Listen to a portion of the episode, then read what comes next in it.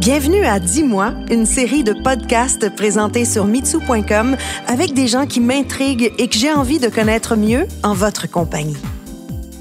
Vous le connaissez déjà, Dr Lionel Carman, professeur de neurosciences et pédiatre ici à Sainte-Justine. Bonjour Lionel. Bonjour. J'avais envie que l'on se parle de votre votre prochain gros challenge ici à Sainte-Justine, un rêve j'imagine que vous avez depuis longtemps de travailler sur euh, sur le sommeil des enfants. C'est quoi les conditions gagnantes pour qu'un enfant ait une qualité de sommeil?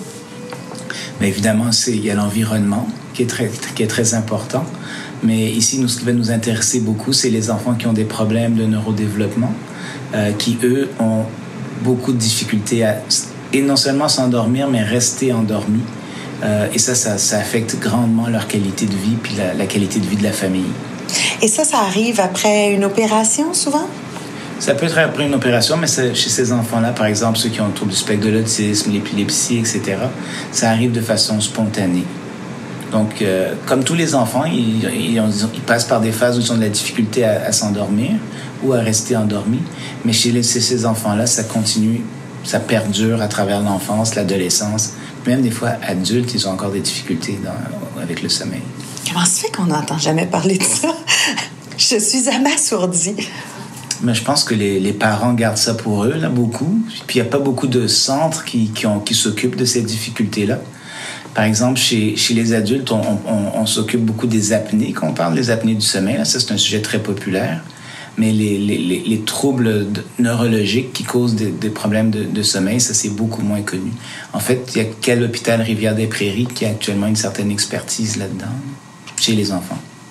Et qu'est-ce que vous aimeriez faire dans les prochaines années avec les sous que l'on va ramasser avec le mois des câlins?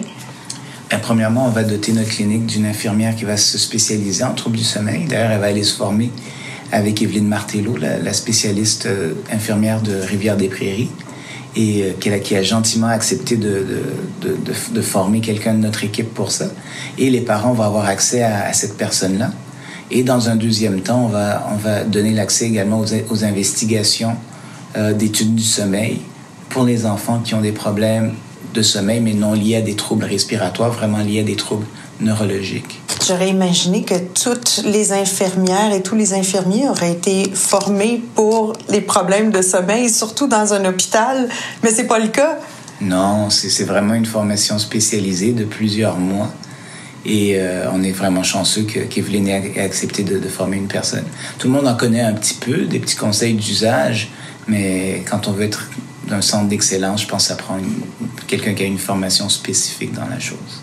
Que peut-on faire quand on a un enfant qui n'est pas malade, mais on doit voir à quoi pour que le, le sommeil se passe mieux? Parce que c'est un, un, un, problème chez bien, bien, bien des, des familles, dans bien des demeures.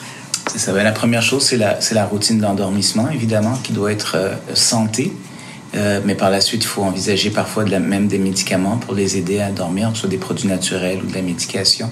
Et sinon, si ça ne fonctionne pas, ben c'est là qu'il faut faire des tests plus poussés pour essayer de déterminer s'il n'y a pas une cause médicale qui entraîne le problème de sommeil. Comme quoi?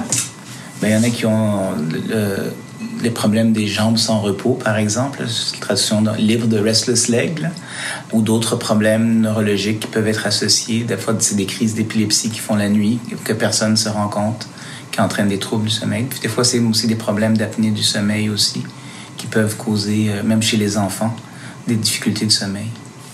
Il y a eu tout le système aide à Sainte-Justine. Quand est-ce que vous êtes dit, ben, la prochaine étape, c'est de travailler sur le sommeil des enfants? Est-ce qu'il y a eu un, moment déclencheur pour vous? Oui, d'ailleurs, sur notre plateforme aide, on a un questionnaire sur le, les troubles du sommeil. Puis on s'est rendu compte que dans notre population, avec les troubles du spectre de l'autisme, c'est plus de 60% des enfants, qui en fait des parents, qui rapportent que leurs enfants ont des problèmes du sommeil. Et ça, c'est un impact majeur sur la qualité de vie de ces enfants-là puis de leur famille. Donc là, on s'est dit, euh, il est temps de faire quelque chose pour les aider. Est-ce qu'un enfant qui a le TDAH peut avoir des troubles du sommeil également? Oui, ça, c'est un autre groupe qui est très à risque de troubles du sommeil. Et encore une fois, ça empire les symptômes le jour. Ça, ça empire leur qualité de vie.